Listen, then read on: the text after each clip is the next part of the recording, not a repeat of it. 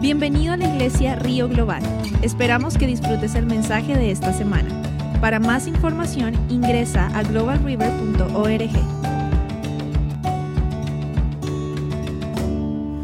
Thank you, Jesus. ¿Cómo están? Bendecidos. Sí, hay, ah, dice mi esposa, hay muchas cosas que la verdad, si queremos apartarnos de todo, no vamos a poder escondernos. Entonces hay algunas cosas que quizá la podríamos evitar, pero no todas.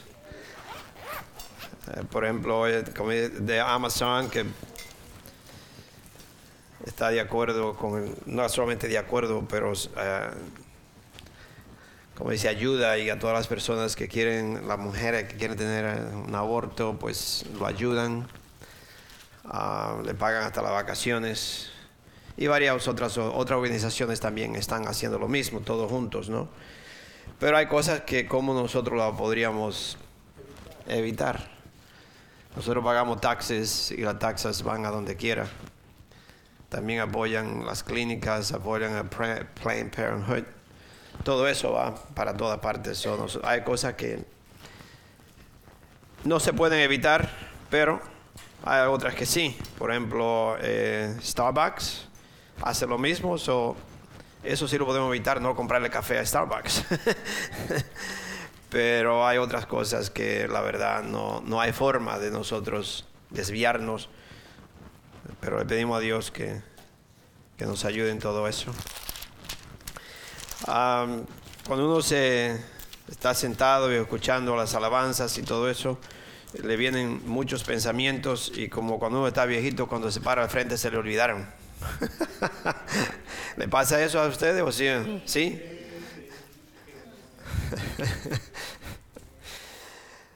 So, gloria a Dios. Vamos a, vamos a, a- al primer, a primera de Corintios 15 y vamos a hacer una oración. Padre Santo, bendito sea tu nombre. Tú eres mi Dios, tú eres nuestro Dios, el Dios todopoderoso.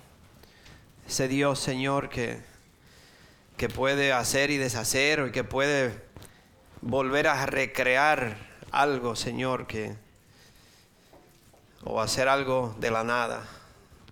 A ese Dios nosotros le servimos. Y hoy yo te pido, Padre Santo, que, que esta palabra que tú tienes para nosotros, Señor, nos ayude. Nos ayude a entender cada vez más ese Dios todopoderoso, el Dios que hizo el cielo y la tierra, pero ese Dios, Señor, que restaura vidas, vidas destruidas, matrimonios destruidos, enfermedades, Señor, todo tú lo puedes sanar, lo puedes restaurar, lo puedes volver a hacer. Hoy te damos las gracias, Señor, que esta palabra, Señor, nos va a ser un corazón nuevo, nos va a tener, va a ser en nosotros, Señor, eh, nos va a crear un- una forma de pensar diferente. So, gracias, gracias, Padre Santo. En el nombre de nuestro Señor Jesucristo, amén y amén. Cada vez que venimos, que usted viene a la iglesia y escuchamos un mensaje, yo siempre le he dicho y, quiero que ustedes lo, lo- lo practiquen o que puedan, ah, yo diría, entender esto, ¿no? Es bueno leer el capítulo completo, donde vamos a, donde la palabra, donde el Señor tiene una palabra para nosotros, porque sería imposible para uno predicar un mensaje de, de un capítulo completo, versículo por versículos. So, uno tiene que tomar una parte y entonces caminar con, esa, con esos versículos a diferentes partes de la palabra de Dios. Pero ustedes al leer este capítulo o a escuchar la predicación de hoy, no solamente eh, se lleve de lo que yo le diga, lea el capítulo completo y también puede eh, eh, quizás usar otras referencias, otros versículos que concuerdan con lo que yo le vamos a hablar hoy o lo que usted va a escuchar. Así que lea siempre el, capítulo completo y para tener un entendimiento más amplio. Amén. So, victoria sobre la muerte. Es el, el título de la, de la predicación de hoy, de la palabra que Dios nos ha dado, victoria sobre la muerte. Y al escuchar esto, usted diría, pastor, ya eso lo sabemos, ya eso yo lo tenía escrito y yo sé que tenemos victoria sobre la muerte. El problema es que muchas veces nosotros decimos tengo victoria sobre la muerte, pero no es solamente tener victoria sobre la muerte, sino victoria en todo. Victoria en todo. Nosotros como hijos de Dios tenemos victoria en todo. Amén. So, si Jesucristo resucitó de entre los muertos, es una forma de, pregunta, ¿no? Si Jesucristo resucitó de entre los muertos, ¿qué significaría esto para la humanidad? Si Jesucristo resucitó entre los muertos, usted se pone a pensar, ¿qué significa esto? ¿Qué quiere decir esto, la palabra de Dios, con que Jesucristo resucitó de entre los muertos? ¿Qué es esto para nosotros, para la humanidad? O, o podríamos decir, ¿qué hace o qué es lo que dice? ¿Qué es lo que hace que Jesucristo haya resucitado entre los muertos? ¿O qué es lo que me está diciendo? Amén. Quiero que usted vaya pensando en, su propia mente, en su propio entendimiento, qué significa esto para todos nosotros. ¿Qué es lo que hace la resurrección o qué es lo que me está diciendo que Jesucristo resucitó de entre los muertos? ¿Cuál es la, la realidad de la resurrección en mi vida presente? ¿Qué es, qué es lo que se realiza? ¿Qué es la realidad de la resurrección de Cristo en mi vida ahora? que ahora que, como dice, estoy presente? ¿O cuáles las circunstancias en el futuro para los hijos de Dios? Son algunas preguntas que uno se la puede ir haciendo cuando usted lee esta, esto y usted se pone a hacerse pregunta, ¿qué significa todo esto? ¿Qué es lo que esto me quiere hablar a mí que Jesucristo resucitó? con eso, con eso que yo le digo, con esas preguntas, Pablo Pablo contesta estas preguntas con una sola palabra. La contesta. ¿Y cuál es la palabra que Pablo usa? Esa palabra es victoria. Victoria. Victoria. Si alguien le pregunta o si alguien nos pregunta a nosotros, ¿cuál es tu meta? Si alguien nos pregunta a nosotros, bueno, ¿Cuál es tu meta en ser cristiano? ¿Cuál es tu meta de, ir a la iglesia? ¿Cuál es tu meta de aquello? Yo creo que la, respuesta sería, o la, cómo nosotros vamos a responder a eso, a eso, ¿cuál es tu meta? Es con una palabra, victoria.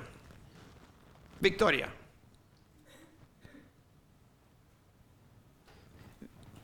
¿Por qué le digo victoria? Un cristiano de acuerdo a la palabra de Dios, tiene victoria sobre todo lo que venga. Enfermedades. Ahora, no es victoria y vivir como yo quiera y hacer lo que yo quiera y yo tengo victoria. La palabra de Dios es muy específica y nos dice a nosotros, todos los hijos de Dios que viven en santidad todos nosotros, yo le, yo le puedo decir a ustedes, yo lo creo, es, algo que yo lo creo y si usted no lo cree, eso es otra cosa. Pero dice la palabra de Dios que según usted cree en su corazón, así es. Eso depende si usted lo cree sí o no. Si lo cree solamente en la mente, pues quizás no va, no, no, va, no va a trabajar. Pero si lo cree en su corazón, dice la palabra de Dios, así es yo creo que si nosotros vivimos en santidad como hijos de Dios, yo voy a escudriñar mi corazón, yo voy a, yo voy a, buscar en mi casa, yo voy a, ver qué yo permito en mi casa, sea a través de la televisión, sea a través de la red social con su teléfono, sea mi vocabulario, sea el comportamiento. Yo voy a buscar todo lo que puede haber en mi casa que en verdad no está representando a Dios si no vivo en santidad. Si yo tengo una parte donde no es vivir en santidad y yo sé que no está bien, pero eh, lo dejo, ya ahí no puede haber victoria. Porque hay algo que usted no tiene victoria. Hay algo que usted no, no ha podido vencer y eso le va a traer el problema a su casa. So, yo creo que si nosotros vivimos en santidad, siempre escudriñando el corazón, siempre buscando al Señor, pidiendo al Espíritu Santo que me revele y si hay algo mal, inmediatamente limpiarlo, inmediatamente quitarlo, yo creo que a mi casa ni siquiera una enfermedad me visita. Amén. No, no visita, porque mi casa es una casa santa para Dios. Mi, mi, vida es una vida santa para Dios. En mi casa yo no puedo permitir nada que no sea de Dios. Amén. En mi vida. Y si nosotros vivimos así, así siempre vamos a tener victoria. Victoria sobre todo, victoria sobre el mal, victoria sobre enfermedades, victoria sobre el desacuerdo en mi casa, victoria en todo. ¿Por qué? Porque inmediatamente yo sé que eso no viene de Dios y yo lo paro. Amén. No lo permito. Somos, vivimos siempre en victoria. ¿Cuál es tu meta? ¿Por qué tú eres cristiano? ¿Por qué va a la iglesia? Porque yo vivo en victoria. Amén. Yo vivo en victoria. Victoria cueste lo que cueste. Eso fue un dicho de, un, eh, primer ministro de Inglaterra que se llamaba Churchill. Él cuando fue, fueron atacados por Hitler y Hitler iba a destruir el mundo entero si lo hubieran dejado, eh, este primer ministro se le paró, se paró y él dijo, nosotros, a nosotros, muerte o victoria pero a nosotros no. Entonces, victoria. Victoria cueste lo que cueste. Amén. Como hijos de Dios, nosotros, victoria cueste lo que cueste. No se me queden callados, hermano. Usted tiene que decir, amén, pastor. Amén, pastor. A mí no me importa lo que me cueste. Yo voy a vivir en victoria. Yo voy a vivir una vida santa, me cueste lo que cueste. A mí no me importa que me quiten la vida, a mí no me importa que me manden. Yo voy a vivir en victoria porque yo soy un hijo de Dios.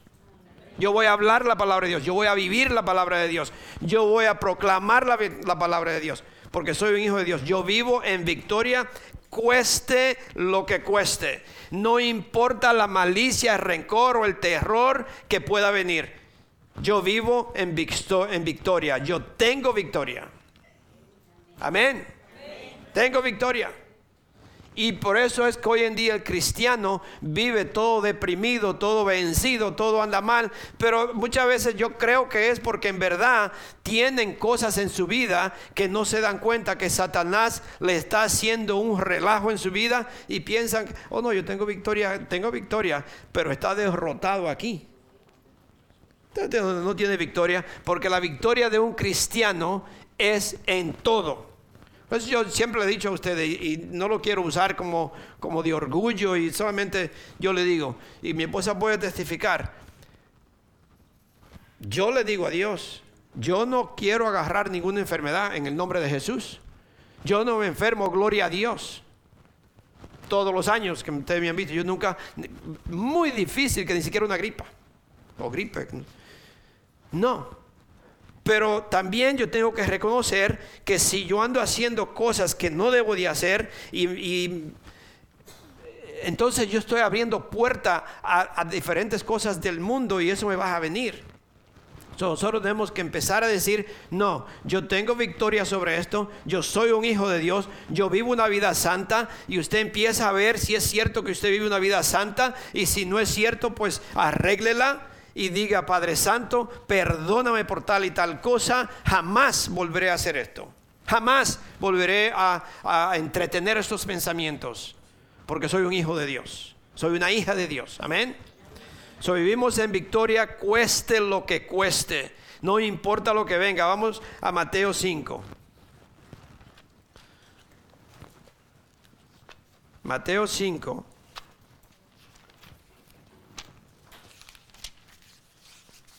Yo quisiera ver una iglesia en verdad vestida con la armadura de Dios, hacerle frente al enemigo todos los días, pero vivir así. No es que hoy la pongo y mañana me la quito y después yo, bueno, hoy, hoy no tengo. No, no, hasta durmiendo usted tiene que tener la armadura de Dios. Mire, yo le digo la verdad, ustedes me han escuchado decirlo, pero tengo que decírselo porque es que algunas veces se nos olvida. Yo, yo era adicto a mirar televisión. No le puedo decir adicto porque la verdad quizás esa es palabra de muy, muy larga. Pero yo miraba lo que es el deporte, especialmente de fútbol y, las noticias. Eso era todos los días, toda la noche. Después que de leer la Biblia, después de orar, después de, pasar un tiempo a la, a, la, a la famosa noticia de las 11 de la noche, yo estaba mirando la noticia a las 11 de la noche entonces después de comerme un manjar, después de, estar en la presencia de Dios, ahora vengo a contaminar mi mente, mi espíritu y mi corazón de toda esa basura. Entonces me acostaba, primero comía la comida buena, después la vomitaba y me hartaba de basura. Muchísimos cristianos se están hartando de basuras, de basura y usted vive una vida, se sueña, tiene pesadillas, no puede dormir, usted tiene problemas, tiene aquello porque porque se está llenando de basura. Nosotros tenemos que vivir en la palabra de Dios, llenarnos de la palabra de Dios y permanecer en la palabra de Dios. Ya va más de un año y medio que la televisión en mi casa no se prende y ni siquiera me, me pasa por la mente mirar un divino deporte. Nada. Porque yo hice una decisión. Yo dije, ¿sabes qué? Esto, es esto me está robando la paz en mi corazón. Ya yo estaba enojado con, gente que ni conozco. sí. enojado con gente que yo no sé ni quién son y ellos viven en una mansión al lado de la playa con, con 20 cuartos gozando la vida y yo enojado durmiendo, no podía ni dormir. Sí, no, no, no. Entonces, mi hermano, eso es basura. Todo lo que usted está viendo hoy en día, hasta los comercios son basura. Yo le dije, le he dicho muchísimas veces, mucho tiempo atrás, yo mirando un comercio de, de, Ghost Gym, oh, qué bueno hacer ejercicio y qué bueno que usted va y para mantenerse firme y bonito. Y lo que presenta es una mujer casi en bikini haciendo ejercicio. Sí, entonces, ¿qué le están mostrando? Le están llenando la mente con una mentira para que usted vaya a hacer ejercicio y lo que va a ver es otra cosa. Sí, mis hermanos, nosotros tenemos que despertar. Somos hijos de Dios. Si no me mantengo en la palabra de Dios, si yo no lleno esta, este vaso este, de, de, la palabra de Dios en oración y llenándome de la palabra de Dios, yo lo que voy a tener es basura dentro de mí. Y por eso la palabra de Dios dice, la, boca habla de lo que la abundancia que hay en el corazón. ¿Qué es lo que hay en mi corazón? De eso hablo. Si yo tengo la palabra de Dios, si yo me lleno de la palabra de Dios, si yo vivo la palabra de Dios, cuando usted pregunten algo, ¿de qué usted va a hablar? La palabra de Dios, porque eso es lo único que hay en mí. Mi hermano, tenemos que salir del mundo que Satanás ha creado para que nosotros vivamos atados a la, basura del enemigo. En Mateo 11, Mateo 5, perdón, del 11 al 12 dice, dichosos serán ustedes, o bendecidos, como usted, como su versión diga, dichosos serán ustedes cuando por mi causa la gente lo insulte, los persiga y levante contra ustedes toda clase de calumnias Alégrense y llénense de júbilo, porque les espera una gran recompensa en el cielo. Aleluya. Uh. Le espera una gran recompensa en el cielo. Así también persiguieron a los profetas que los precedieron a ustedes. Entonces, no importa lo que venga, no importa el terror y todo lo que venga, nosotros vivimos en victoria porque nuestra recompensa está asegurada en el cielo. No hay nada ni nadie que me la pueda quitar porque está asegurada por Dios. Por eso está escrito. ¿Ok? Eso no importa qué largo o duro sea el camino. Acuérdense que estas palabras las dijo este hombre de, Inglaterra y él dijo, victoria cueste lo que cueste, no importa lo que venga, el rencor, el terror que venga, nosotros vamos a tener victoria. Y no importa qué largo, duro sea el camino, tendremos victoria. Tendremos victoria. Y esto dijo él al final de, de eso. Porque sin victoria no habrá un sobreviviente. Sin victoria no hay un ser humano que se pueda salvar. Sin Cristo, que es el que, el que peleó por nosotros, y a recibirlo a Cristo, no hay un ser humano que se pueda salvar sin Cristo. No hay uno. Y por eso nosotros tenemos victoria. ¿Por qué? Porque no, sin victoria no hay uno que se salve. Todos serán destruidos todo el ser humano. ¿Qué dice Juan 10:10? 10? Muchos de ustedes lo saben. Que Satanás vino a qué? A matar, a robar y a destruirnos. No es. No, no crea que Él vino para que usted tenga un poquito de vida. No, no, vino a matarlo. Sin Cristo no hay uno solo que pueda sobrevivir. No hay uno solo. Y dice que Jesucristo vino a darnos vida y vida más abundante.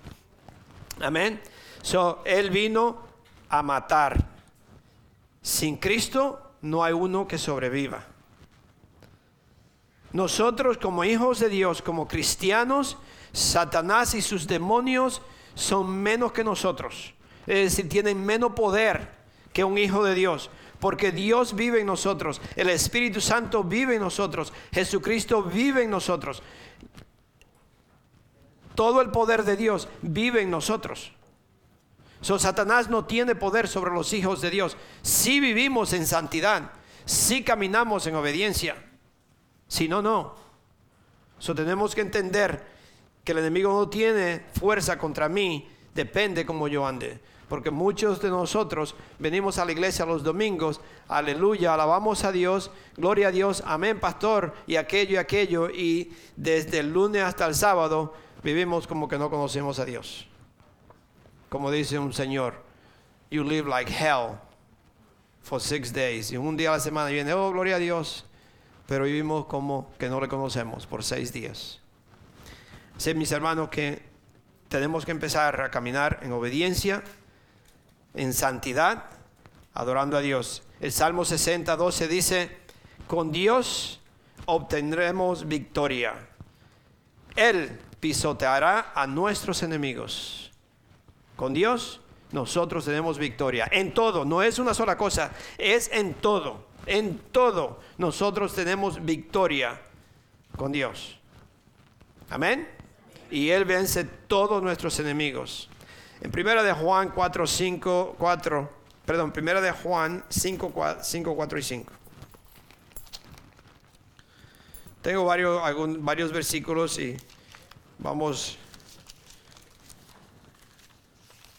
Primera de Juan 5, de 4 al 5. ¿Ya estamos ahí?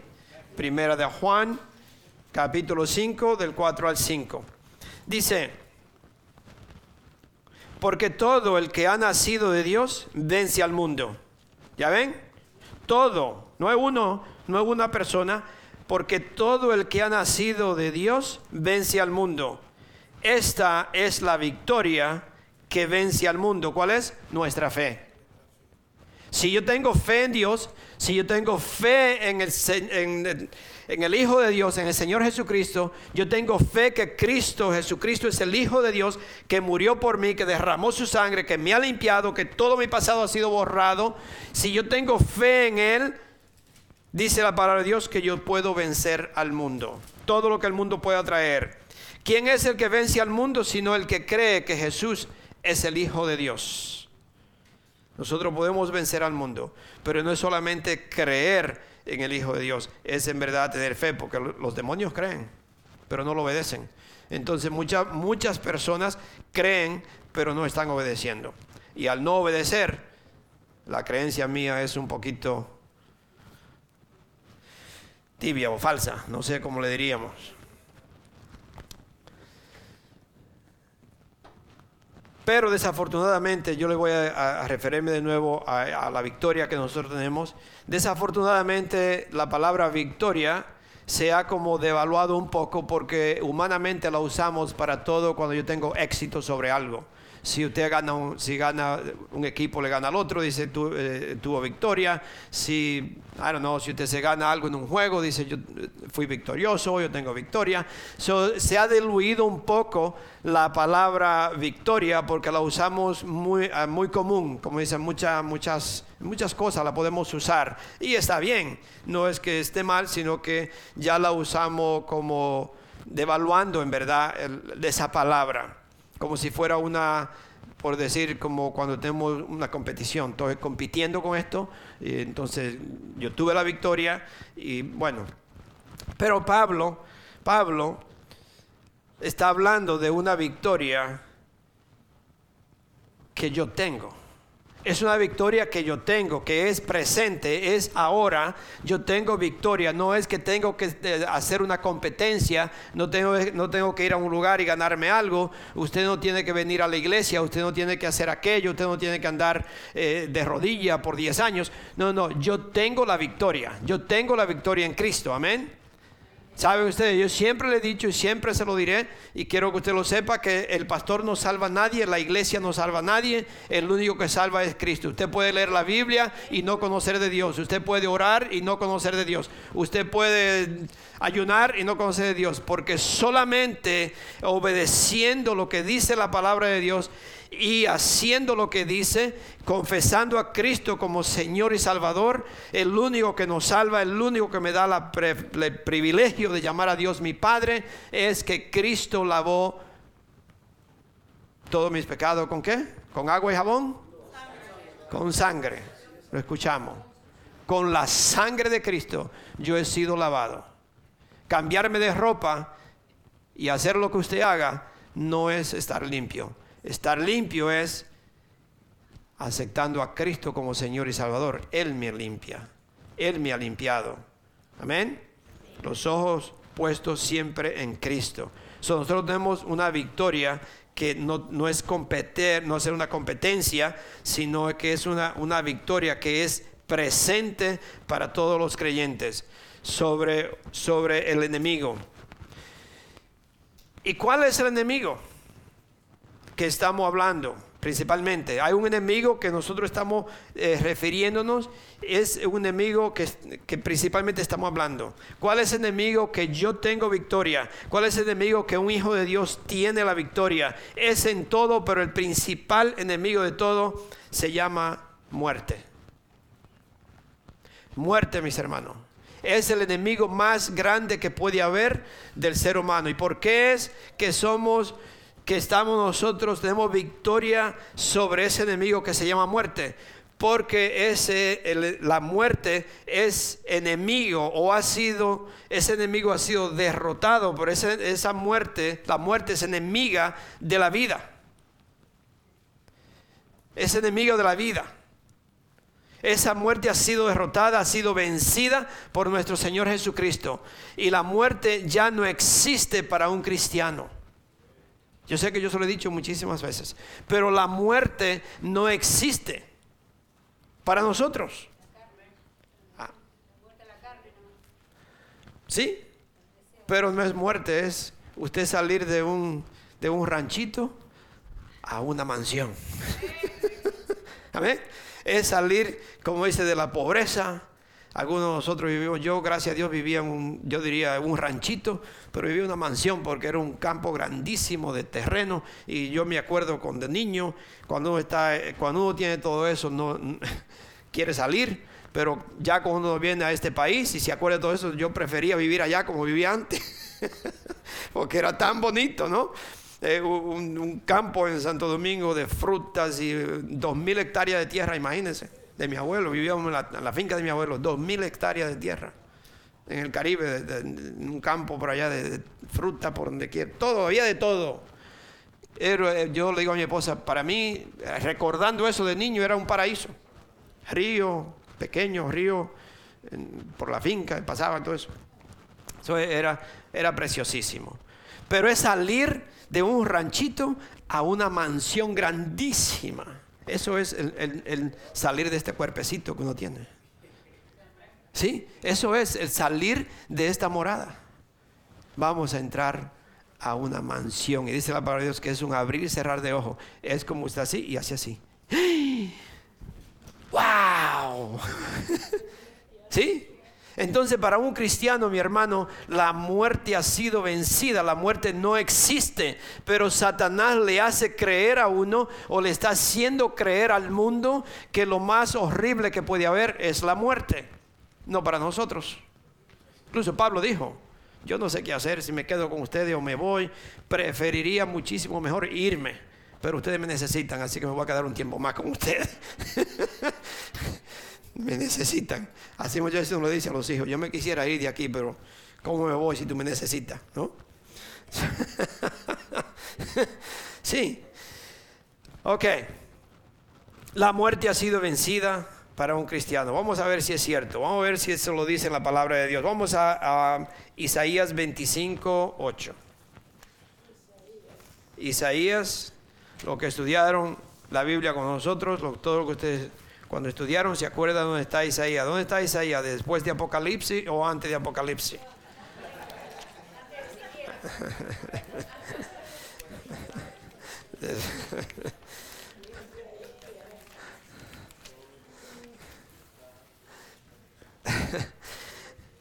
...25.8... ...dice... ...devorará a la muerte para siempre. El Señor omnipotente enjugará las lágrimas de, de todo rostro y quitará de toda la tierra el aprobio de su pueblo. El Señor mismo lo ha dicho. Devorará la muerte para siempre. Para siempre la muerte ha sido devorada, es decir, destruida, derrotada en Cristo. Pero es en Cristo porque vamos a ver un versículo aquí. Apocalipsis 21.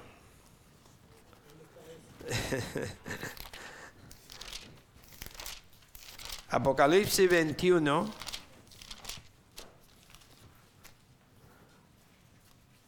Cuatro al 7. Dice, Él les enjugará toda lágrima de los ojos ya no habrá muerte, ni llanto, ni lamento, ni dolor, porque las primeras cosas han dejado de existir. No sé cuánto de ustedes, en verdad, cuando leen la palabra de Dios, si usted tiene el Espíritu Santo, si usted es un hijo de Dios, si usted ha aceptado a Cristo como Señor y Salvador y en verdad, como le digo, vive una vida que en verdad concuerda con la palabra de Dios, usted tiene el Espíritu Santo en nosotros para que me enseñe la palabra de Dios. Y no sé cuando usted lee cosas así si en verdad le entiende o le hace caso o piensa, wow, bueno, wow. No, no, no, Debe ser algo que me levanta. Debe ser algo que, me, que me, me, sube y me dice, gloria a Dios, gloria, bendito sea tu nombre, Padre, que ya la muerte no existe para mí. Todo, yo me acuerdo antes de ser cristiano que eso era una cosa que usted la pensaba y, oh, no hablen de eso. No me hable de la muerte, no me quiero hablar. ¿Y por qué no? Era porque tenía miedo, porque usted no sabe para dónde iba. Pero ahora nosotros somos cristianos. Yo no tengo, por eso muchas veces usted va a, un, a un a un funeral cristiano y usted ve a la gente que eh, ponen alabanza, adoran y le dan gloria a Dios y Padre Santo, gracias Señor por tu palabra, porque yo creo en tu palabra, yo sé que mi esposo, mi esposa, mi mamá, mi papá están contigo, Padre, porque tu palabra lo dice y sabe y se, regocijan en la palabra de Dios, se regocijan que ahora esta persona está viviendo en una mansión, no en un ranchito. Amén. Aquí dice, que Él le, enjugará a toda la lágrima de los ojos. Ya no habrá muerte, ni llanto, ni lamento, ni dolor, porque las primeras cosas han dejado de existir. El que estaba sentado en el trono dijo, yo, acuérdense quién está hablando, dice, yo hago nuevas todas las cosas. Y añadió, escribe porque estas palabras son verdaderas y dignas de confianza. También me dijo, ya todo está hecho. Yo soy el alfa y la omega, el principio y el fin. Al que tenga sed, le daré de beber gratuitamente de la fuente del agua de la vida. El que salga vencedor, heredará todo esto, y yo seré su Dios, y él será mi hijo. Aleluya, come on. Denle, un aplauso a ese Dios, come on. Es ese Dios que nosotros, usted le sirve como hijos de Dios, mis hermanos. Como hijos de Dios. Tenemos estas promesas que no es un hombre que la, la dice, es Dios. Por eso Él dice, yo, yo hago las cosas nuevas. Todo bien nuevo. Ya la muerte no existe para nosotros. No es que no va, es que, que en el momento que una, un ser humano, en el momento que de corazón acepta a Cristo como Señor y Salvador, de ese instante a ese instante, en ese segundo, usted empieza a vivir una vida eterna. Por eso cuando usted vaya al supermercado y si alguien se le atraviesa o alguien va corriendo, te va en el carro y alguien se le pasa adelante, pues, don't worry, I have an eternity. Yo tengo una eternidad. Yo no ando apresurado, yo no tengo que andar delante ni pasando adelante y enojarme. No, no, pásele. Yo tengo una eternidad. sí, yo tengo una eternidad. ¿Para dónde voy? Sí. Yo vi una película hace muchos años que, quizás no hoy en día, si la veo hoy en día, quizás como cristiano voy a decir, ay, esa película no es buena. Pero era una persona que había muerto y la, esposa estaba enferma. Y, llega otro que también había muerto y, está, y ve al muerto ahí que está sentado y le dice, ¿qué tú haces aquí? Oh, tengo dos años esperando a mi esposa que muera. Sentado por dos años. Ahí. sí, ¿por qué? Porque está muerto. Estoy sentado aquí por dos años esperando a mi esposa. Entonces nosotros tenemos una eternidad. ¿Por qué andamos apresurados? ¿Por qué andamos preocupados? ¿Por qué andamos deprimidos? ¿Por qué andamos preocupándonos por todo esto? Pásale. Yo tengo una eternidad. ¿Para qué me voy a enojar? Vamos a Josea, Osea, no sé si le dice Josea o Osea, Osea, Osea. Oseas, o oh, porque en inglés tiene la H. Ajá, Oseas. En inglés dice Oseas. Ok, Oseas capítulo 13, el versículo 14. ¿Ya lo tienen? Escríbalo porque si no lo encuentra, porque no le puedo esperar. Osea 13, versículo 14 dice, habré de rescatarlos del poder del sepulcro. Los redimiré de la muerte. ¿Dónde están, oh muerte, tus plagas? ¿Dónde está, oh sepulcro, tu destrucción? Vengan, que no les tendré misericordia. ¿Dónde? ¿Dónde está esto? ¿Dónde está aquello? El Señor, como le está diciendo, le está retando puede levantarte porque ustedes ya han sido destruidos. Amén. No le tendré compasión. Son nosotros como hijos de Dios. O el último es Ezequiel, que le voy a leer para, para verificar de esto. Ezequiel 37 de los huesos, pero le voy a leer Ezequiel 37, versículo 12, 14. Esto, mis hermanos, esta palabra de hoy que el Señor quiere en verdad exaltar a los hijos de Dios a vivir una vida en victoria. Yo creo que, hoy en día el cristiano vive como, como tan eh, triste, tan deprimido, tan no sé cómo, como dice la hermana Lula, ¿qué cara era que usted tenía antes de no ser cristiana? Nos dijo una, cara de, de marimba.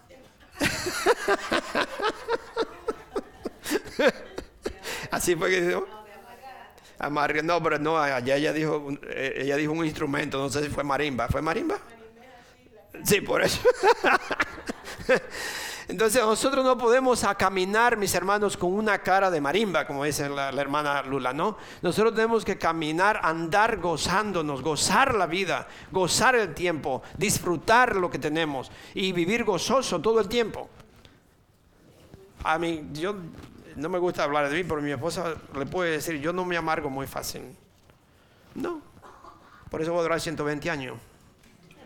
Sí, porque ¿para qué amargarme, no? Tengo 65, 65, ¿no? No me puedo quitar ni un minuto porque mi esposa me acuerda cuando llegamos a la casa, dice, ah, tú tienes tanto. Tengo 65 y unos meses, pero yo voy a durar 120. Así que prepárense. Gloria a Dios. Amén. 37, versículo, capítulo 37 de 12 al 14. Dice, lo saquearé y me llevaré el botín. ¿Esa es? ¿Sí? No, perdón. Ese, 38, 37. Ok, 37, 12, 14. Dice, ¿dónde estoy? Ok.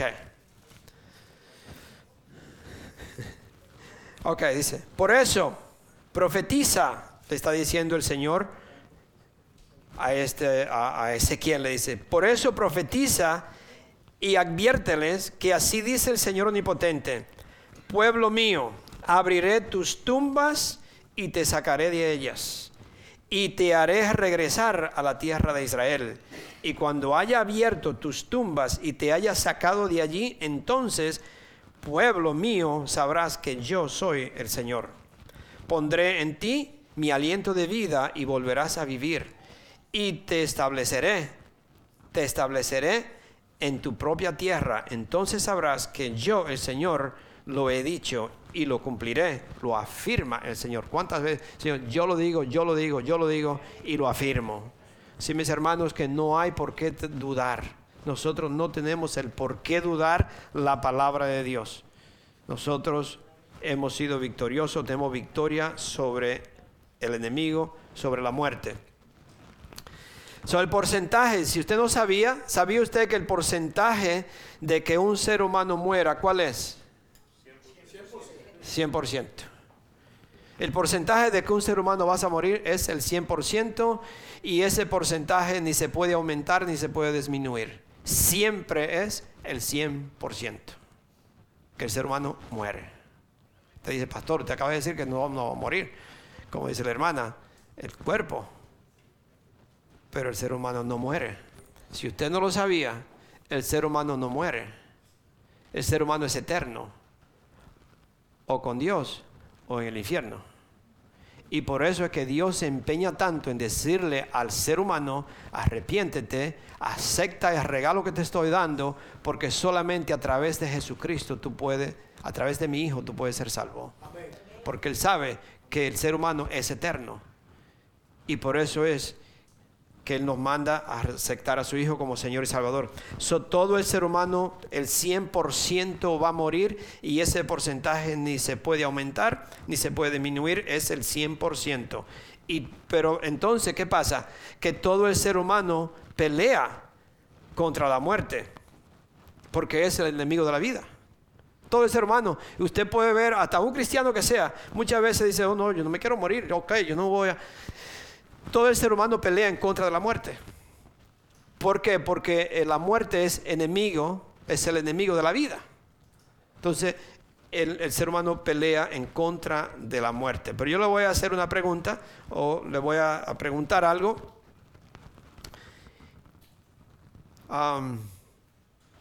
¿Quién usted cree que gana, la muerte o la vida? Ya sería una pregunta que quizás usted me la contesta, pero quizás la contesta como por no ignorancia, sino solamente porque uno dice, oh, la vida gana. Ok.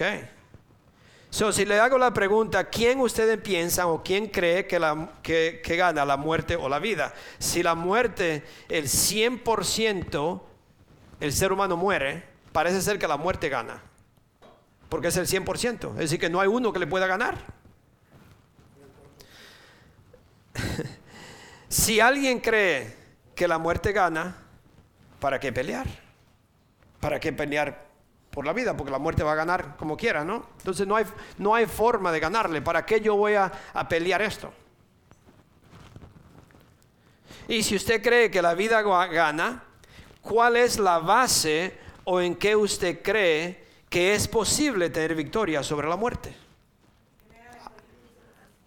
Uh, Ahí es la respuesta. Nosotros, que somos hijos de Dios, tenemos la respuesta. ¿En que yo baso la creencia? De que la vida le gana a la muerte. La muerte no tiene poder sobre los hijos de Dios. La muerte ha perdido su poder en los hijos de Dios. Amén. So, ¿Cómo nosotros podemos obtener o cómo puedo yo estar seguro? ¿O cómo yo podía obtener la victoria sobre la muerte? Sobre la muerte. Todos sabemos que una persona que por mucha salud que tenga, se muere. Una persona por mucha enfermedad que tenga, se muere. Una persona por mucho ejercicio que haga, se muere. Una persona porque no haga ningún ejercicio, también se muere. Todos se mueren. Todos vamos a morir. Todito. So, para, para, entender esto, para nosotros poder entender esto, cómo tener una victoria sobre la muerte, tenemos que ir o tenemos que ver o vamos a tener que ir a la fuente, el autor o el origen de ese poder. ¿Dónde vamos a ir? ¿Dónde vamos ¿Cómo yo puedo tener victoria sobre la muerte? Yo tengo que ver o ir a ese lugar o ver el, autor de la muerte. ¿Qué, ¿Qué es lo que trae la muerte? Y en el versículo 56 de 1 de Corintios 15 vemos algo aquí que dice, ¿qué es lo que tiene el poder sobre la muerte? ¿Qué es lo que le da el poder a la muerte, perdón?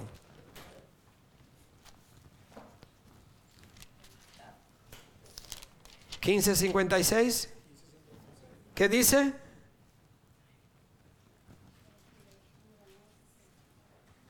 El aguijón de la muerte es el pecado y el poder del pecado es la ley. Así que el aguijón de la muerte, el poder de la muerte es el pecado. El ser humano muere por el pecado. Entonces, mis hermanos, nosotros tenemos que dar, darnos cuenta, ah, el pecado me lleva a la muerte. Pero ¿de qué muerte está hablando? Espiritual. Está hablando de una muerte espiritual. Es decir, que si yo vivo en pecado, yo estoy muerto espiritualmente. El pecado me lleva a la muerte. ¿Ok? So, de la muerte que, la victoria que nosotros tenemos en la muerte no es en el cuerpo. Es en lo espiritual. Pero si yo vivo en pecado, yo estoy muerto espiritual. Y si, si vivo en el Espíritu, estoy muerto al pecado. ¿Sí o no? Así que no lo vaya a confundir. No vaya usted a pensar que puede vivir y que puede hacer y yo soy espiritual. No, usted ha sido engañado, usted no es espiritual nada. Porque vivir en el pecado es estar muerto al espíritu y vivir en el espíritu es estar muerto al pecado. No hay de otra. ¿Se acuerda del ejemplo que le da de dos sillas? Si usted pone un pie en una silla y un pie en el otro y le empieza a jalar la silla para allá, usted va a tener que hacer decisión en cuál silla se queda porque si no se queda en una de las dos, para abajo va. Pero tiene que quedarse en el pecado o quedarse en el espíritu, porque no puede estar en las dos. Porque poco a poco Dios le va estirando. Y dice, o te queda o te vas a caer. Pero aquí no vas a llegar. Así no llega. El espíritu me aparta, me da victoria sobre el pecado. El pecado me aparta o estoy muerto espiritualmente. Amén. Digan amén cuando les toca algo, ¿no? Amén. No me hagan yo decir amén siempre. Si usted sabe lo que quiere decir amén, dígalo. Amén. Gloria a Dios. Vamos a, a Romanos 5, 12, 14. Romanos 5, de 12 al 14. Dice, ya saben está Romano, ¿ah? Bueno, hay que seguir, yo creo que volver a estudiar, este, volver a hacer los estudios otra vez, Nilsa, porque yo creo que se le olvida dónde están. No, gloria a Dios. Amén, amén. Ok, de 12 al 14 dice, por medio de un solo hombre el pecado entró en el mundo. Y por medio del pecado entró la muerte. ¿Sí o no?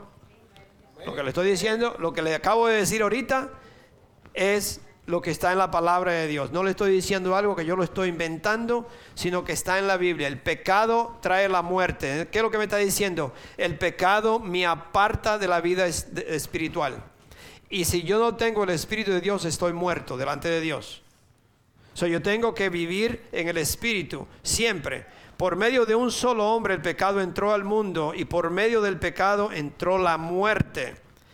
Fue así como la muerte pasó a toda la humanidad, porque todos pecaron. ¡Ja! Sí. Antes, antes de promulgarse la ley, ya existía el pecado en el mundo. Es decir, que antes de que la ley fuera dada, el pecado existía. Es cierto que el pecado no se toma en cuenta cuando no hay ley. Es decir, que las personas cuando, si no hay luz roja en ninguna parte, y usted va manejando, o aquí antes había una luz aquí arriba, pero ya, ya la quitaron. Es decir, que si no hay luz roja, el policía no lo puede parar y decirte, pasate por la luz roja, porque dice, no, pero no había luz. No sabía, yo, es invisible la luz porque yo no la veo.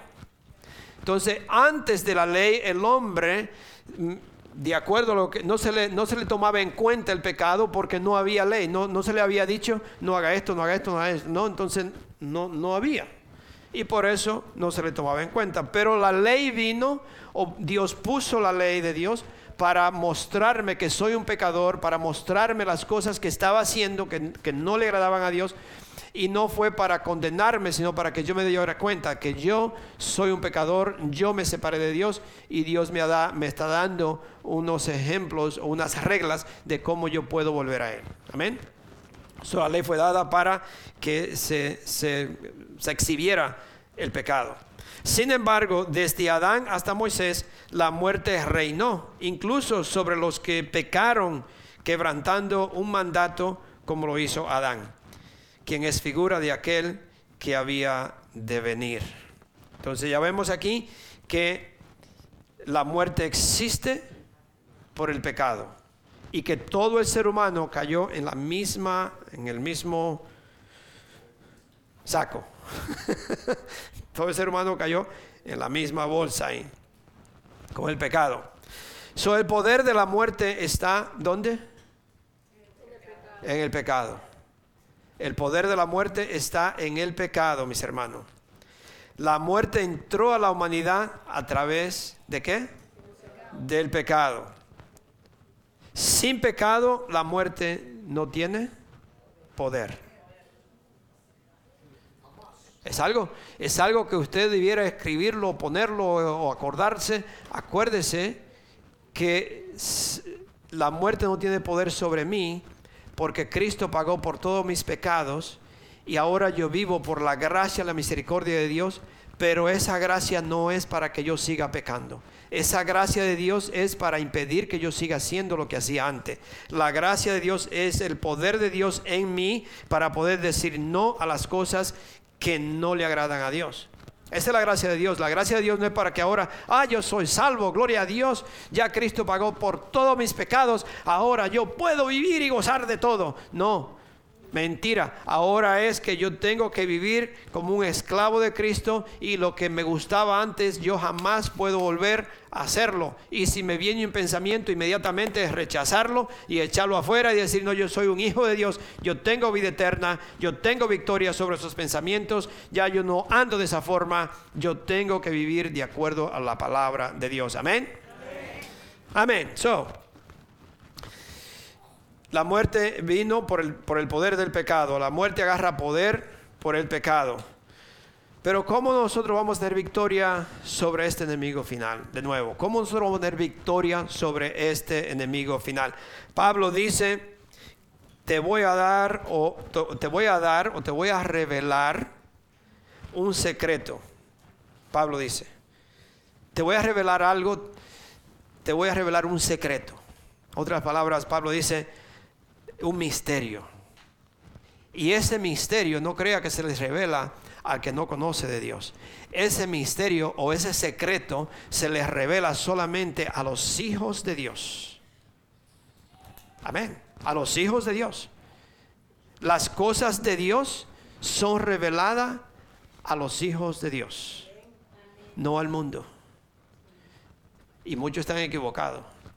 Dios no se revela al mundo, Dios se les revela a los hijos de Dios o los secretos de Dios. Sí, Dios se les revela al, hombre del mundo, a la gente que no le conoce, para que ellos puedan ver y entender. Y por eso nosotros predicamos el Evangelio, por eso nosotros vamos y le hablamos, le decimos a la gente que no conoce de Dios, por esa razón, porque Dios quiere que esta persona cambie. Y muchas veces Dios sana a un incrédulo. Muchas veces Dios, Dios hace milagros en personas que no lo conocen pero es mostrándole, tratando de hacer lo que Dios pueda hacer para que esta persona venga a Él y entienda, se entregue a Él.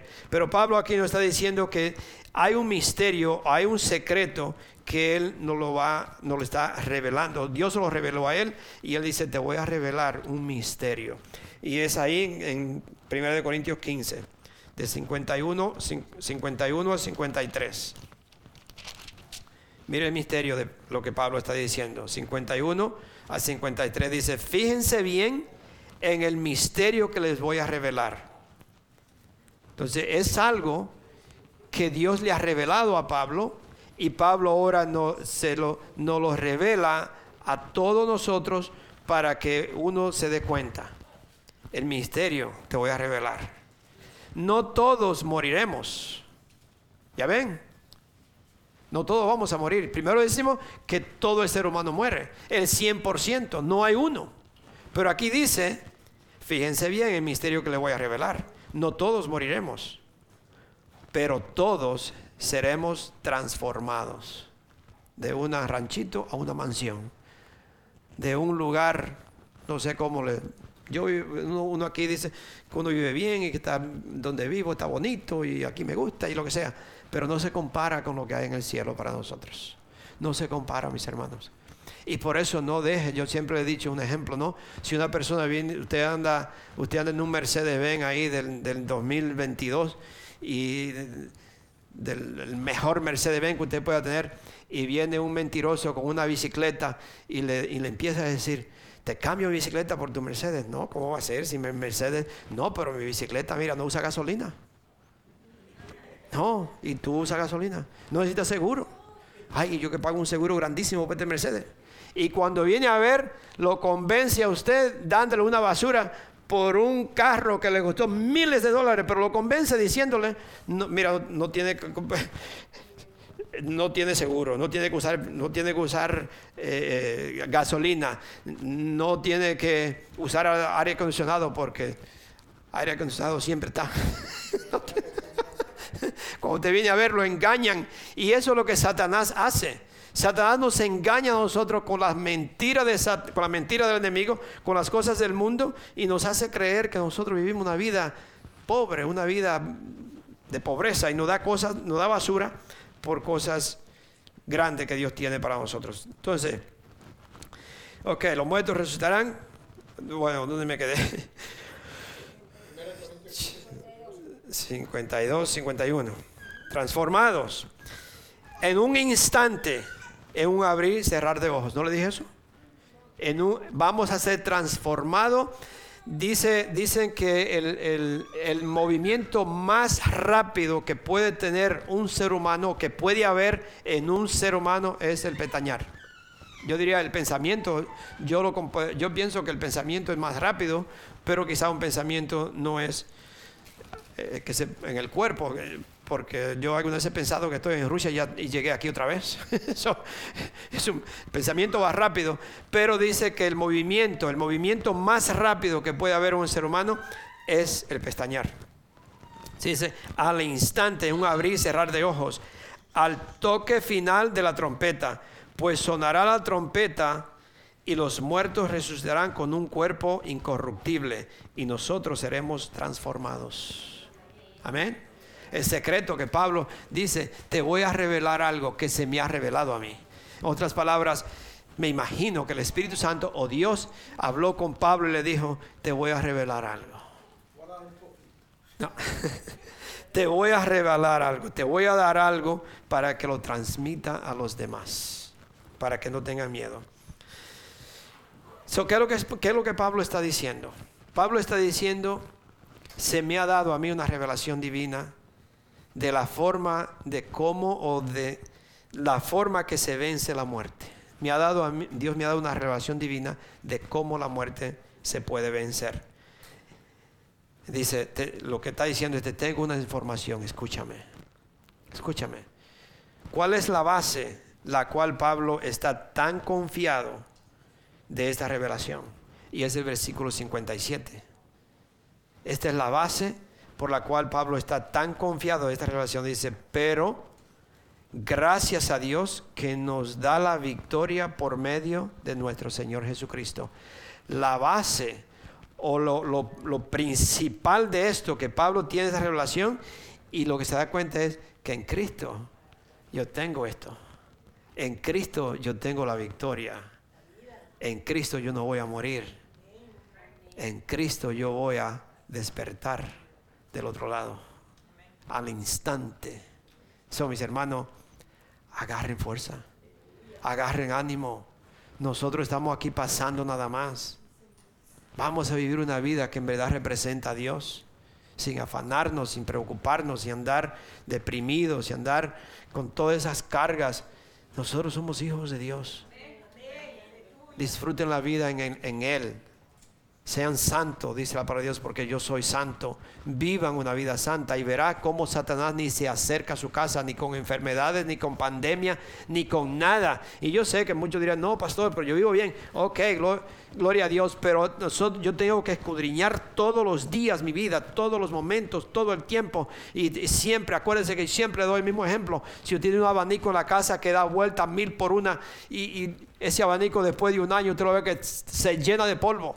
No importa cuántas veces usted lea la palabra de Dios, no importa cuántas veces usted venga a la iglesia, no importa cuántas veces usted ora, siempre hay algo que Satanás quiere contaminarme y puede ser que algo se me, se me pega entonces todos los días yo tengo que en verdad decir, Padre Santo, limpia mi corazón, limpia mi mente, cuida mis ojos. Una de las oraciones mías es siempre, Padre Santo, cuida mis ojos de no ver nada que no, que no debo de ver. No me deje escuchar nada que, debo que no debo de escuchar. No me deje decir nada que no debo de decir. Cuídame, Señor, limpia mi corazón, limpia mi mente, limpia toda mi vida, Señor. Yo no quiero que nada del mundo se, se apegue a mí. Yo quiero ser una persona de un corazón puro y unas manos limpias. Pídale a Dios todos los días que lo limpie, que lo lave y usted va a vivir una vida que en verdad nada puede venir a mí porque soy un hijo de Dios. Amén. Esa es mi, eso es mi, esa es mi oración. Yo me cierro en ese cuartito y, I don't know, es un closet. Mi esposa le dice oficina a mi esposa, please, no le diga que oficina, es una oficina, es un, es un closet. Y yo le doy gracias a Dios porque yo me encierro y le pido todo esto y le pido a Dios y le digo, Señor, ayúdame, Señor, no me deje. Porque sin Él yo voy a caer. Sin Él nosotros vamos a fallar. So, la victoria está asegurada en Cristo, porque Él es el Rey de todos los reyes, de todos los poderes, el reino, Él y de, de todo reino. Él tomó un cuerpo de carne y sangre de inmortal, se hizo mortal él absorbió todos nuestros pecados. Él quitó el poder de la muerte sobre nuestras vidas. Aleluya, amén. Cristo lo hizo todo, mis hermanos. Cristo venció la muerte. Cristo venció todo lo que puedo, yo todo lo puedo en Cristo que me fortalece. Cristo vive en mí, mis hermanos. Cristo vive en ustedes. Cristo vive en nosotros. Come on, un aplauso a nuestro Dios. Gracias, Padre Santo. Bendito sea tu nombre, Señor. Te adoramos, Señor, y te alabamos porque eres el Dios todopoderoso, el Dios que ha vencido todo lo que puede el enemigo pueda tener. Somos hijos de Dios y vamos a caminar como hijos de Dios. Amén. Amén. Vamos a ponernos de pie. Vamos escuchar esta alabanza. Gloria a Dios, Padre Santo, bendito sea tu nombre. Yo te pido, Señor, que tú le dé fuerza a este pueblo, Señor, y que ellos caminen en santidad, Señor, desde ahora y para siempre, Padre. Que tu Espíritu Santo lo ayude, que le dé la fuerza, Padre, que nos dé la fuerza a todos nosotros para caminar en santidad. Gracias, gracias, Padre Santo. En el nombre de nuestro Señor Jesucristo. Amén. Amén.